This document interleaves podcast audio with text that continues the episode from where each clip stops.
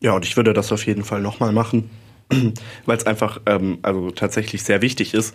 Ähm, wir haben erfahren, dass pro Tag allein in Bayern ähm, 2000. 2000 Blutkonserven gebraucht okay. werden. Das sind 1000 Liter, das muss man sich mal vorstellen. M94 5 to go. So ist der Eibacker. Na, zum Gleichern. Blutspenden sind wirklich was sehr Essentielles und Wichtiges in manchen Situationen, aber gerade bei diesen heißen Temperaturen werden Blutspenden echt zur Mangelware. Und genau darüber unterhalten ich, Fanny und Lena Ruprecht und Jakob Arnu. Genau, genau. Darüber unterhalten wir uns, nämlich über das Blutspenden. Lena, du bist ja schon äh, eine alte Bekannte in Blutspendezentren. Was bewegt dich denn dazu, immer wieder Blutspenden zu gehen? Ja, ich denke mir einfach, es wird gebraucht. Ich mache es gerne. Es tut nicht sonderlich weh und es dauert auch nicht so lange und vielen Menschen ist geholfen damit. Du hast ja diese Einstellung ein bisschen ähm, übertragen auf den Jaki und den das erste Mal mit zum Blutspenden genommen. Jaki, warum erst da zum ersten Mal? Warum warst du davor noch nicht? Tatsächlich habe ich mir schon seit ungefähr zwei, drei Jahren das äh, fest vorgenommen, mal zu machen. Habe mich auch schon zu mehreren Terminen in München ähm, angemeldet. Da kann man sich ja vorher registrieren, damit die wissen, wie viele Leute ungefähr kommen. Mhm. Ähm, und bin da nie hingegangen, weil ich irgendwie den nötigen Arschtritt äh, nicht bekommen habe. Und äh, den hat mir jetzt die Lena gegeben. Die, genau. du, warst, die war, du, du warst schon achtmal? Genau, ich war schon achtmal jetzt, glaube ich, Blutspenden. Ne? Und bisher lief eigentlich immer alles glatt. Genau, und dann dachte ich, ich muss dich dazu zwingen. Genau, und das war eine sehr gute Erfahrung und ich denke, ich bin jetzt angefixt im wahrsten Sinne des Wortes und werde das ähm, jetzt auch wiederholen. Also du hast vor, noch mal ein paar Mal öfter jetzt Blutspenden zu gehen, seitdem der erste Schritt so getan ist. Genau, ja. Ich habe jetzt auch so, man kriegt dann sogar What a Time to Be Alive, man kriegt so einen Online-Zugang zum Blutspendendienst und da steht dann drauf, in wie vielen Tagen man wieder darf.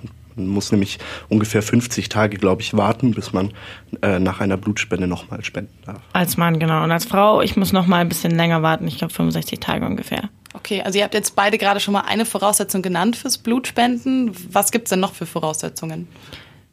Soll ich? Du hast wahrscheinlich alle besser auf dem Schirm. okay. Ähm, ja, also es gibt natürlich chronische Krankheiten, die man nicht haben darf, die zum Beispiel auch im Blut nachgewiesen werden können. Und ähm, dann gibt's so spezielle ähm, Voraussetzungen. Zum Beispiel, man darf in Krisengebieten keinen Urlaub gemacht haben. Und gerade im Moment, das ist sogar sehr spannend, ähm, darf man zum Beispiel, wenn man in Südösterreich oder Norditalien war, auch nicht spenden, weil da Einzelnachweise von äh, Mückenviren waren, von dem Nilvirus. Und deswegen werden die von der Spende ausgeschlossen. Was aber, oh.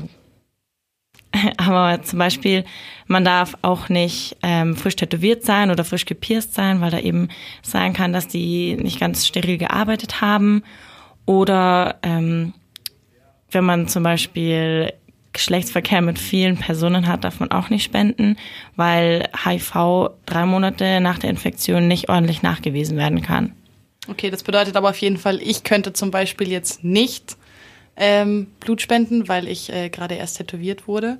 Wenn man dann jetzt alle Voraussetzungen erfüllt und äh, Blut spenden darf, äh, Jaki, du hast es jetzt ja erst vor kurzem erlebt, wie läuft das dann ab, das Ganze? Also sehr, ähm, sehr gut organisiert. Ähm, man kommt da rein, kriegt direkt so einen Fragebogen, wo dann eben auf der Rückseite so äh, eine ganz lange Liste mit Fragen ist, die man beantworten muss, um eben herauszufinden, ob man geeignet ist für die Spende.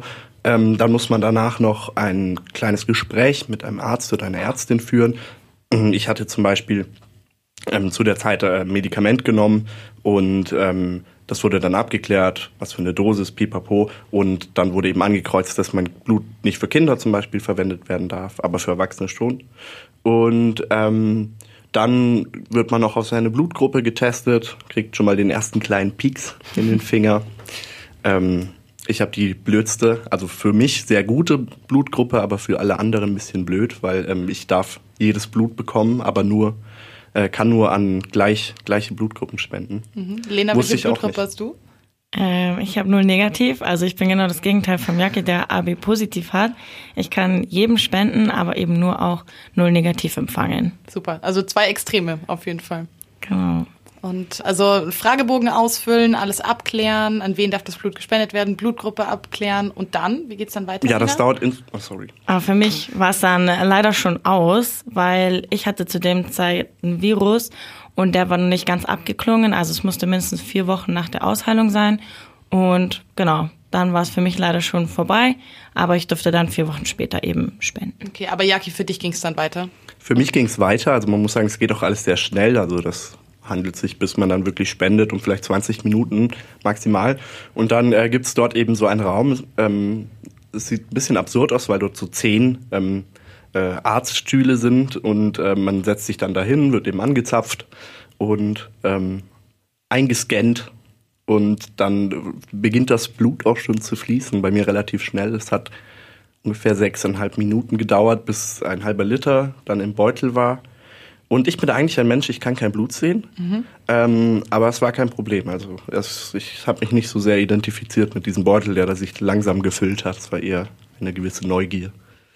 Ähm, und dann äh, klingelt ein Wecker, wenn das Blut voll ist. Und dann muss man da noch so ein bisschen liegen bleiben. Äh, mir war auch etwas schwindlig danach, aber nach zehn Minuten ging das dann. Ich habe eine Cola bekommen, wurde sehr nett umsorgt. Gepempert. Ja. Und genau. Dann geht man noch in so einen Ruheraum, da kann man dann noch was trinken, ähm, was essen. Ich hatte auch sehr viel Hunger danach. Ich habe direkt drei Semmeln reingepresst und dann, ähm, und dann ist es das auch schon gewesen eigentlich. Also es dauert vielleicht eine Dreiviertelstunde, wenn nicht so viel los ist. Und zum Abschluss kriegt man noch einen Gutschein. Ein Das sind Gutschein. fünf Euro. Aber immerhin, ich finde das eine kleine Aufmerksamkeit. Und das passt ja auch. Ja, ich glaube, man hat ja irgendwann auch mal Geld dafür bekommen, wenn man Blut gespendet hat. Kann das sein? Ja, ein Zehner, glaube ich. Okay, das ist nicht so viel. Das, Also ich weiß noch, ein Freund von mir hat äh, Blut gespendet vor zwei Jahren oder so und der konnte sich aussuchen, ob er einen Kinogutschein haben will oder 20 Euro. Ähm, aber das ist jetzt irgendwie nicht mehr so. Ja, ich glaube, das durften sie nicht mehr machen wahrscheinlich, weil du ja, keine Ahnung, es ist ja schon auch eine Belastung für den Körper irgendwie und wenn du das dann häufig machst und dann irgendwie um Geld dran zu, äh, zu verdienen, ist glaube ich nicht so so löblich. Und reich kann man daraus äh, davon eh nicht werden, weil man eben nur alle 50 Tage Ja, ähm, Ja, spenden darf. Und dann stimmt. wären auch bei 20 Euro, das wäre echt ein schlechter Stundenlohn. So, und äh, jetzt, ähm, wenn das Blut dann gespendet ist, so rein theoretisch können die Ärzte ja nur von dem Fragebogen, den man davor ausgefüllt hat, nicht genau wissen, ob man jetzt wirklich gesund ist, ob das Blut wirklich so rein ist, wie sie es gerne hätten. Das klingt jetzt blöd. Ähm, aber gibt's dann noch eine, eine Nachbehandlung oder, weil das Blut wird ja wahrscheinlich nicht einfach dann so an den nächsten Patienten weitergegeben. Nein, es wird so ein kleiner Beutel kommt ins Labor und da wird dann untersucht, ob es arisch ist. ähm, nein, da, äh, in dem, im Labor wird es dann auf mögliche Krankheiten, insbesondere sexuell übertragbare Krankheiten, also HIV, Hepatitis, ABC und Syphilis, glaube ich, überprüft und äh, noch analysiert. Es wird in seine Bestandteile zerlegt und dann wird erst sozusagen das Go gegeben, dass das verwendet werden darf.